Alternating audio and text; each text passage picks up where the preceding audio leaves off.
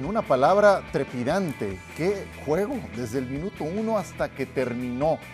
Iban 0 a 0 al minuto 78 inexplicablemente, porque había sido de un vértigo eh, espectacular este partido y un triunfo valiosísimo para el Real Madrid en condición de visitante ante los Asuna que vendió cara a la derrota. Con Ricky Ortiz, con Chelis, estamos listos para platicar durante la próxima media hora en fuera de juego de lo que dejó este juego lleno de intensidad, de músculo, de alto voltaje desde el principio. Ahí mucha cordialidad, pero se acabó apenas con el silbatazo inicial, Chelis. Es muy difícil, Ciro, buenas tardes. Ser objetivo. O sea, me cansé, me cansé de verlo. O sea, Pregúntale a Moncayola, que le trataba de seguir el paso a Vinicius. Te metes tanto en el partido y en, esto de, que nadie quiere perder y, lo que se vive allá adentro. Qué buen juego de fútbol. Quizá no, quizá no bien jugado. No, no, no. Quizá con, con las individualidades y las grandes colgadas del Madrid. Y ya sabiendo en la narración y en los comentarios de la gente de ESPN que lo que lo hace, lo cantaron. 30 minutos antes. Ya sabemos cómo va a quedar esto. Minuto 42, esta eh, posibilidad que era muy clara para el conjunto de los Asuna ante Budimir con un zurdazo, buscaba la base del poste, producto de la presión alta, así el Osasuna también trataba de sofocar al Real Madrid. Ya acción de la segunda mitad, primer aviso muy temprano, Rodrigo trataba de mojar en esta oportunidad, Vinicius empezó también a dar de qué hablar, sobre el final del primer tiempo le sacaron tarjeta de amonestación, otro juego de alta tensión para Vinicius, tiro que se iba al poste de Moy Gómez, no tardaba Ricky en llegar el primer gol que aterrizó al 79. Sí, a ver, un partido de ida vuelta, un partidazo como ustedes están diciendo, la cantidad de situaciones de gol que tuvieron los dos equipos, pero al final el gol del Real Madrid llega como consecuencia de una pelota perdida por Abde, por cansancio, que en la contra lo termina liquidando Valverde. Vinicius tuvo varias y para mí Vinicius fue la gran figura del partido, señores. ¿eh? Un partidazo se jugó. Ahí está justamente Vinicius presionando, ganando ese balón, pero lo que hace Herrera en esta jugada también es sobresaliente. Cómo alcanza a estirarse en el mano a mano y frustrar el que iba a ser el primer gol. Corría el 77, diagonal retrasada, y el que llega a empujarla es Fede Valverde. Pase para gol de Vinicius, previo pase que le pone Modric y lo de Vini fue genial. Fue más genial, con más adversarios, siendo más difícil, viendo de reojo por el rabillo la llegada, que las tres que falló. Que los tres manos a manos que falló, a mi manera de ver, sobrado. Esas sobradeces son, los que, son las que le provocan, a un lado otras cosas, el problema con las tribunas. El 0-2 llegó al minuto 91, lo provocó Álvaro, debutante, eje de ataque. Aquel uruguayo del que les hablábamos, metro con 92, roba la pelota a Unai García, le pone la asistencia a Marco Asensio que ponía el 0-2. Ya antes le habían anulado un gol al Real Madrid, no me explico el motivo.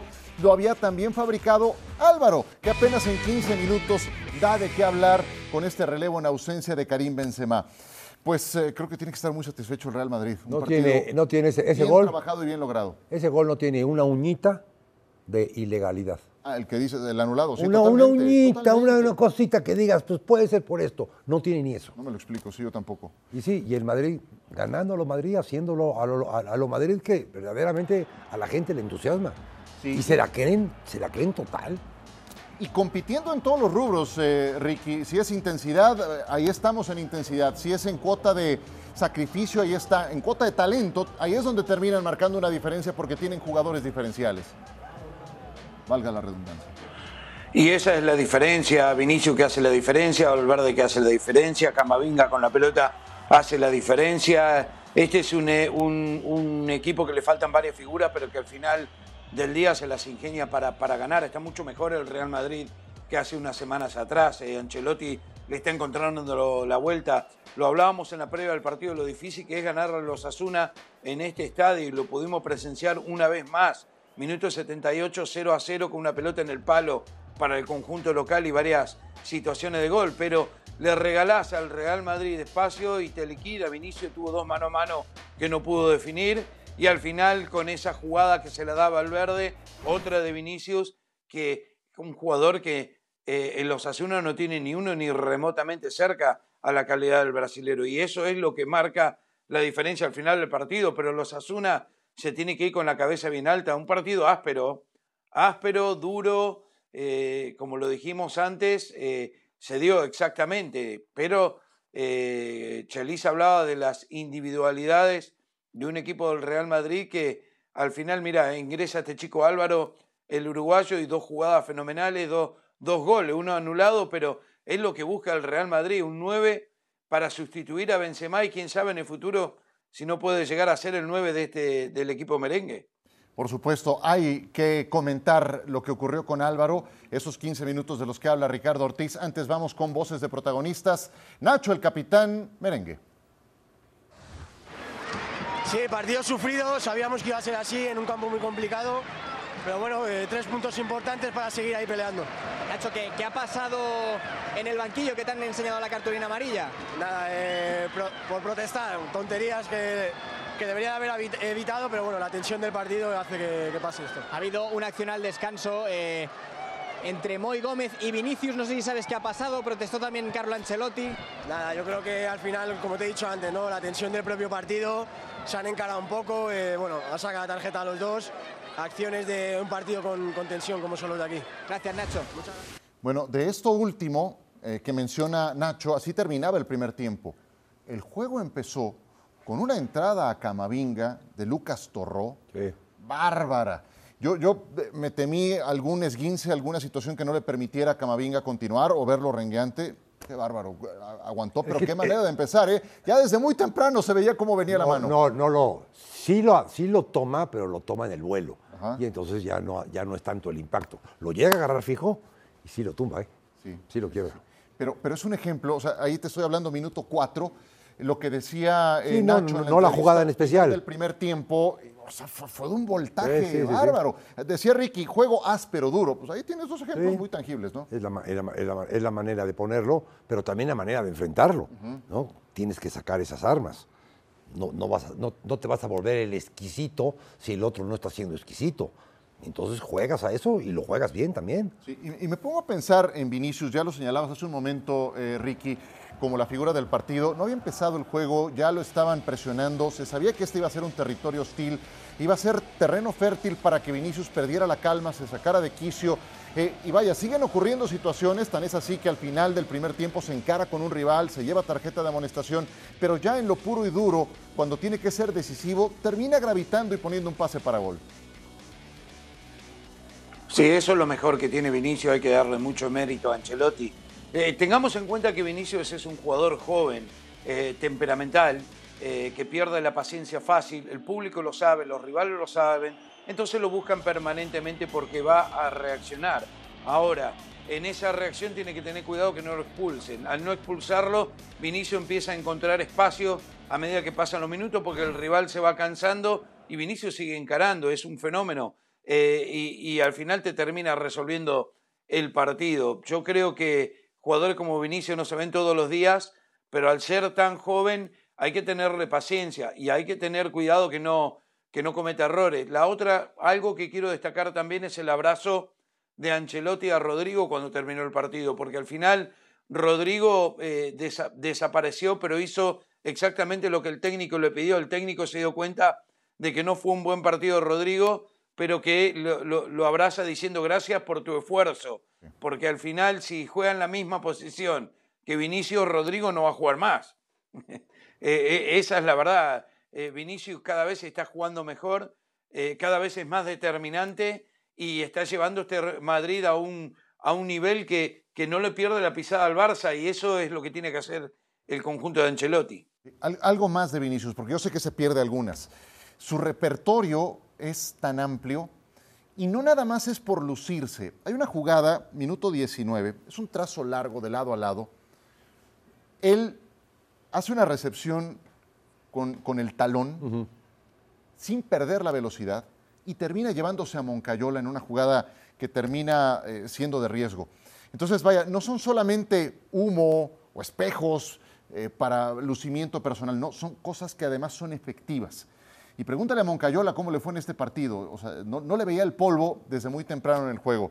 Entonces, sí, como, como bien dice Ricky, es un futbolista especial que es inamovible en el Real Madrid en la actualidad y que hoy volvió a brillar. Ahora, ya hablábamos de Álvaro. Eh, no tienes a Karim Benzema, utilizas a Rodrigo. Hablamos ampliamente, Chelis, de esa posición en la que tenían que utilizar a Rodrigo. Y bueno, un canterano que hoy debuta, que tiene 15 minutos, que se fabrica dos goles, uno anulado, el otro que sí valió.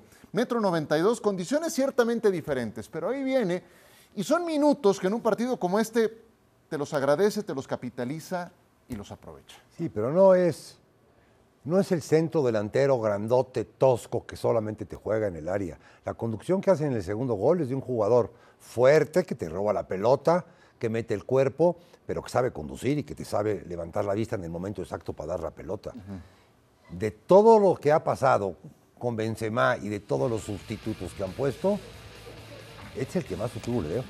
Tiene 18 Con además. mucho futuro, con mucho futuro. Dicen el toro, ¿no es cierto, Ricky? El toro, y, y vaya, tiene condiciones técnicas, tiene gol, evidentemente, lo viene haciendo en el eh, Castilla, en el Real Madrid Castilla, y ahora tuvo una presentación eh, soñada. Sí, definitivamente. Miren, eh, la primera vez que lo veo jugar con el Real Madrid, todo la primera vez que lo ven jugar con el Real Madrid. La primera pelota que le dan es lo que dice Chelis. Fíjate que el primer pelotazo que le tiran la baja con una tranquilidad y una categoría, que este chico tiene personalidad, tiene confianza y es encarador y es habilidoso y vamos a ver si es goleador. Yo calculo que sí. Eh, estos jugadores uruguayos centrodelanteros con esta personalidad eh, generalmente tienen un futuro brillante. Eh, y, es lo que vimos. Y el Real Madrid para contratar a alguien de esa edad y que Ancelotti le dé la oportunidad y que, que juegue de esta manera en tan pocos minutos, la verdad que para la gente de Madrid es, es- es una inspiración para, para, para un futuro no muy lejano. Porque esto, esto- estos jugadores uruguayos eh, no le tienen miedo a nada, van al frente y estos partidos, eh, jugando así, que le salga todo bien de entrada, le da más confianza todavía. Entonces, yo creo que lo van a llevar bien. Tiene el técnico ideal. Eh, Valverde lo abrazaba más a- a Álvaro que a Vinicius en el gol anulado que lo había hecho, todavía no se lo habían anulado. Eh, lo que indica que está, está protegido y está bien guiado y va por muy buen camino. A los toros también los indultan, ¿no? Sí, el toro, este toro. Eh. Este toro apenas tiene 18 años de edad y tiene mucho trapío y tiene también condiciones realmente interesantes, Eh, como las tiene también Fede Valverde, otro uruguayo que se ha ganado un puesto como titular y que está con Rodrigo Fáez. Adelante. Estamos con Fede Valverde. Fede, lo primero, enhorabuena. Gol, victoria. No se puede pedir más hoy, ¿no? Muchas gracias. Eh, sí, bueno, sabíamos que era un partido muy difícil, muy duro. Eh, a medida que iban pasando los minutos, obviamente, te vas poniendo más nervioso por el resultado. Pero bueno, sabíamos que también eh, iba a haber espacio según pasaban los minutos. Vini, bueno, lo aprovechó muy bien. Todos los delanteros que jugaron arriba, pero bueno, en la jugada de mi gol, Vini fue la persona que lo hizo muy bien. Fede, al Madrid no se le puede dar por muerto porque en cualquier momento coge y te marca y te gana, ¿no? Sí, a ver, eh, yo creo que a la hora de jugar, capaz que no fue nuestro mejor partido antes de- del 1 a 0. Eh, creo que defensivamente estábamos ordenados, pero tampoco conseguíamos salir hacia adelante para crear ocasiones de gol. Pero bueno, ya cuando metes el gol, obviamente el rival sale a buscar, se abren mucho más espacios y creo que lo aprovechamos bien. Fede ha debutado hoy en Liga Álvaro con dos asistencias, lo conoces bien. Eh, ¿Le consideras un hermano pequeño? ¿Cómo le ves de cara al futuro? Bueno, pequeño, está más grande que yo, pero me alegro mucho. Eh, siempre que, bueno, que esté un integrante, un jugador uruguayo eh, conmigo en el plantel, siempre es bonito, siempre es lindo para el país, que sigan apareciendo jugadores uruguayos. Eh, y bueno, me alegro mucho por él, siempre lo digo. sabemos la clase de jugador que, que hay en el Real Madrid, yo también siempre destaco eh, lo gran persona que es, eh, lo gran eh, trabajador que es en el día a día, eh, cuando le toca estar con nosotros siempre se deja el alma, entonces bueno, felicidades a él y nada, y esto creo que tiene que ser un impulso para él para que siga y no pare. Y ya la última, otro gol tuyo a nivel personal. Eh, ¿Cuál es tu techo en cuanto al tema anotador? No, seguir, seguir aportando lo que puedo. El míster me dijo que llegara al área, que siguiera buscando goles, que bueno, eh, siempre hay espacios para mí, siempre llegar de segunda línea es lo mejor que tengo y bueno, hoy quedó demostrado. Así. que feliz. A seguir, Fede, muchas gracias. Muchas gracias, un placer.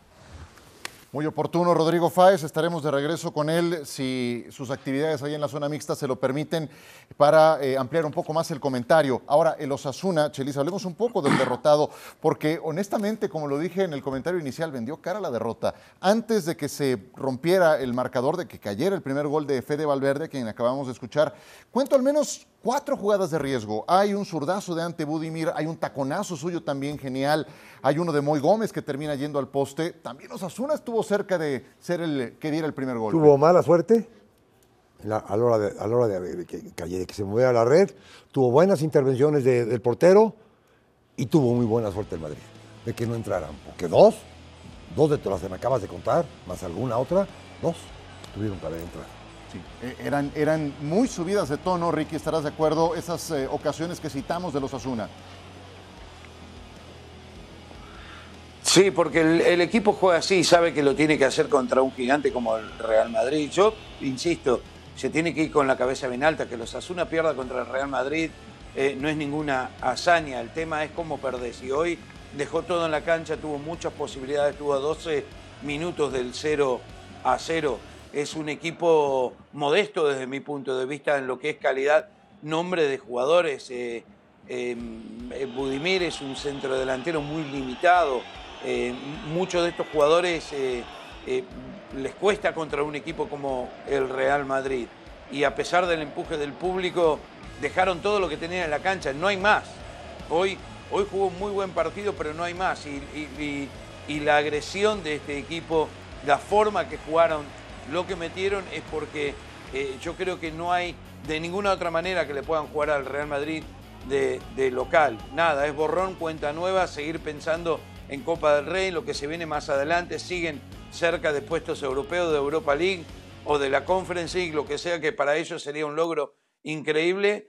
Eh, y pierden contra, contra el gigante de, Europa, o sea, eh, y le dieron partido hasta el final. Eh, no, a mí me gusta este Osasuna, lo que hace, el técnico, eh, el fervor, la hinchada, la cancha, me gusta todo de los Osasuna. Que aparte hiciste, Chelis, una radiografía muy concreta de este Osasuna y lo vimos reflejado durante 90 minutos. Combativo, de sacrificio, guerrear, la cuota que puso el listón lo elevó de manera muy importante, fue patente y le hizo sufrir al Real Madrid por este resultado. Y Madrid tuvo que hacer el mismo el, mismo juego, que ellos, más la calidad, que ahí sí ya te volteas y ya no ti. No, si le juegas y le corres y le luchas igual que ellos, ya tu calidad ya hace que el marcador venga a tu, a tu favor. Si no, no llega a tu calidad. Por supuesto, sí. Ya llegará el momento de perfilarlo hacia el siguiente compromiso que es contra el Liverpool, pero hombre, no ha pasado ni media hora de este triunfo que vale mucho para el Real Madrid porque ahora le pone, así es esto, ¿no? Ahora le pone la presión al Barcelona. Y con, un equipo que se le dificulta mucho a Barcelona, ¿eh? El Cádiz. Sí, mucho le dificulta. Eso será este domingo, también por esta misma plataforma y con fuera de juego antes y después del partido. Rodrigo Fáez, te saludo con mucho gusto para completar esta libreta de apuntes de lo que deja un partido trabajado, sufrido, ¿por qué no? Para el Real Madrid. Tú que lo viste en directo, ¿con qué sensación te quedas? Saludos.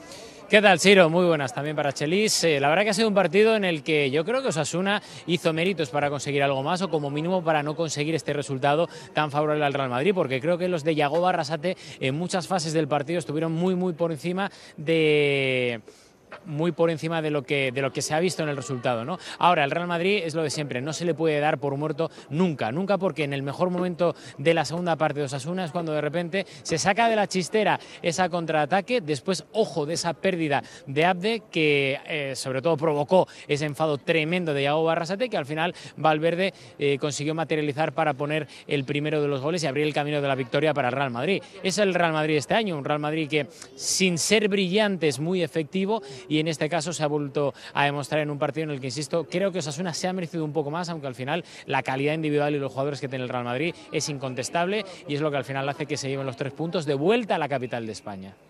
Bien, lo pones en contexto. Cuota de calidad, vamos a sacrificio, ahí nos podemos igualar, cuota de calidad pegada, certeros ante la portería rival. Eso fue lo que tuvo el Real Madrid. Muchísimas gracias, Rodrigo Fáez, desde esta gélida noche en Pamplona. Mientras tanto, el Liverpool enfrentó al Newcastle, uno de los equipos que mejor temporada están teniendo en la Liga Premier. Un Liverpool que está de media tabla para arriba tratando de remontar y terminan ganando 2 a 0. Tuvieron ventaja numérica y se impusieron 2 a 0. Sí, y tampoco, tampoco sin pensar en lo que les viene. El triunfo de hoy, más que los tres puntos, es la moral y, la fuerza mental que te llega para lo que tienes que enfrentar el martes, que sí le va a servir mucho a Liverpool. Sí, por supuesto, ha sido muy Olvídense la tabla de posiciones, ¿eh? Sí, sí, sí, ha, ha sido inestable durante esta campaña, no termina por encontrar su mejor versión.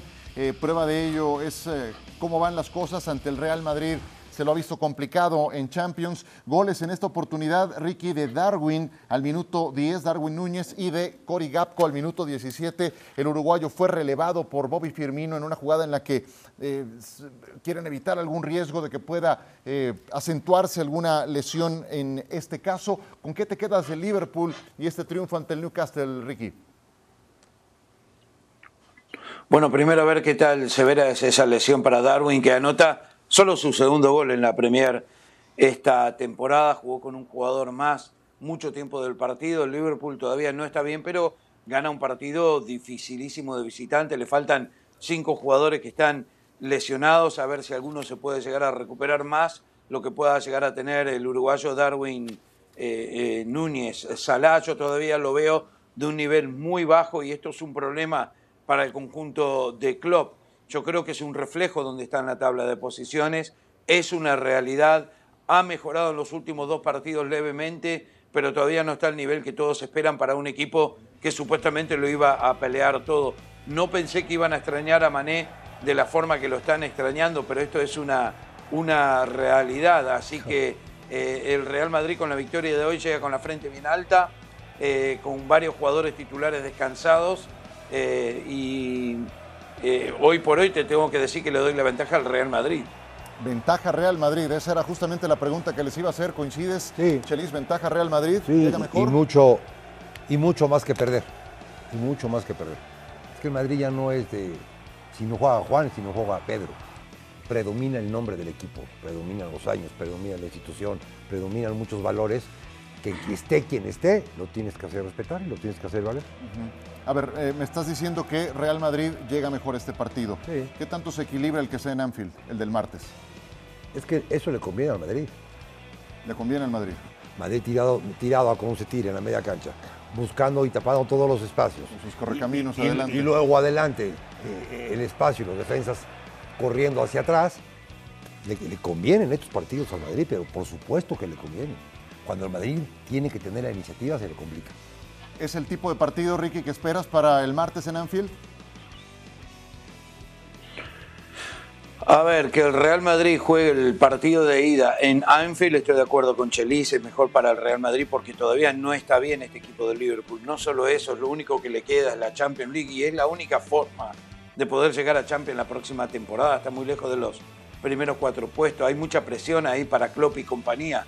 No funciona eh, como él quiere, como los jugadores quieren. Y repito, la caída de Salah es estrepitosa y eso es un serio problema. El Real Madrid puede aguantar, jugar contra. El Real Madrid no es tiquitaca, no necesita el juego bonito, eh, no necesita nada de, de, de- jugar y brillar, necesita sumar puntos. Y esto es lo que mejor hace Ancelotti y lo que mejor hace el Real Madrid. Eh, yo me parece que los primeros minutos van a dictar lo que vamos a ver, pero eh, yo me imagino un Liverpool desesperado para conseguir la victoria de local y el Real Madrid va a tener toda la paciencia del mundo para aguantar y traerse un buen resultado. Por eso digo que en esta serie me gusta más el Real Madrid. Sí, yo también creo que el Real Madrid llega con esa ventaja, además en una competencia en la que se siente cómodo. Por lo pronto en la liga se ha puesto a cinco puntos del Fútbol Club Barcelona y hoy ha completado su octava visita a El Sadar sin perder. Cinco triunfos y tres empates. Muy sufridos, sí, pero con esa aureola invicta en sus últimas ocho visitas a los Asuna. Nosotros continuamos. No, no, de verdad, sí, mañana pueden pasar muchas cosas. Mañana puede, puede pasar muchísimas cosas en el partido y, y veremos. De verdad que esto es un partido, luego el otro, luego el otro, no, no podemos pensar en, en más allá, ¿no? también pensábamos en tener a Pedri mañana y al final no lo tenemos. Pues eso es así. O a Ronald y al final está sancionado. Pues van pasando estas cosas y tienes que ir adaptándote un poco al, siguiente partido. Cuando acabe mañana, pues seguramente ya, ya pensaremos en el jueves. Muchas veces he escuchado que somos un equipo defensivo. O sea, me parece increíble. Somos el equipo más ofensivo que hay ahora mismo en, Europa, seguramente, junto con el City. De, de, que más vamos al ataque, más riesgos tomamos, queremos recuperar el balón en campo contrario, queremos tener la posesión y muchas veces atacamos 4-3-3 y otras veces 3-4-3 y en defensa lo mismo, pero en mi vida he trabajado el 4-4-2, ni en defensa ni en ataque. Al final lo que, lo que busco yo es que el equipo esté a gusto, que se convenza de la idea que tenemos, del modelo de juego y que ganemos los partidos de la manera que queremos ganar. ¿no? Esto es, para mí es lo más importante. Cuando eso sale, uno se siente satisfecho como, como entrenador. Si luego además hay, hay elogios, pues bienvenidos sean y agradecido. Hijo, ahora comentamos las palabras de Xavi. Antes, ¿sabía usted que el Barcelona tiene dos partidos al hilo sin derrotar al Cádiz en Camp Nou? La peor racha histórica del equipo ante este rival. Previo a esto, ganó los 11 juegos anteriores con una diferencia de goles de más 29. Equipo defensivo, no, yo creo que es como le gusta meterse en charcos también a, a Xavi.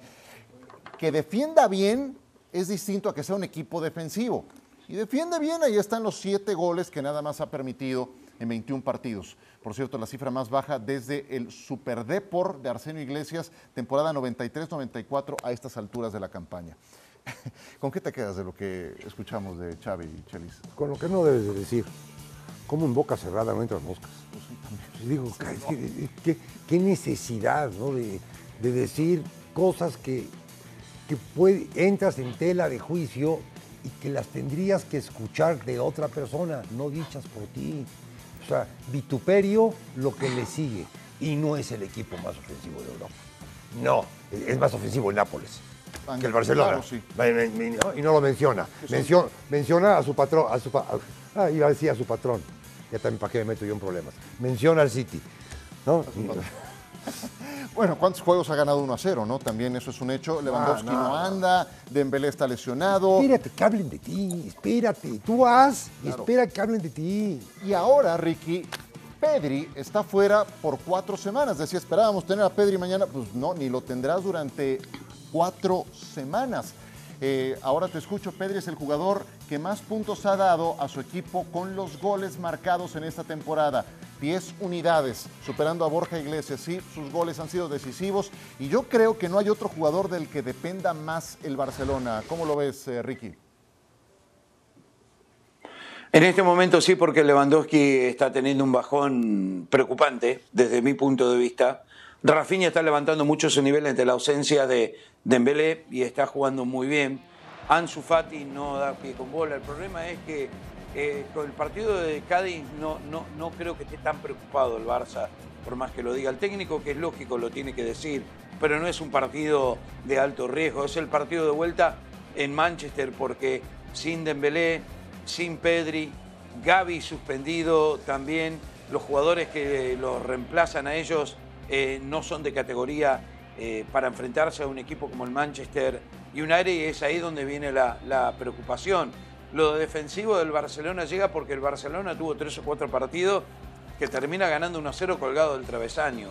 Eh, puede decir lo que quiera Xavi, de rato sí, es un equipo ultra ofensivo y juega muy bien, pero muchos de los partidos lo ganó con lo justo y, es ahí donde viene eh, esa queja por parte de, de la prensa, pero creo que está tratando de distraer de todas las ausencias y, y lo que se le viene contra el Manchester la semana, la semana entrante. Vuelve Busquets, esto es una buena noticia eh, para obtener fogueo, para tener minutos, no creo que sea titular, eh, esa es mi opinión, eh, que sí, no está dando eh, la talla tampoco, Frenkie de Jong está jugando bien, tiene equipo el Barcelona, tiene con qué, pero a ver, ojo con las lesiones contra Cádiz, porque esto puede llegar a ser catastrófico para lo que se viene en Europa League en el partido de vuelta.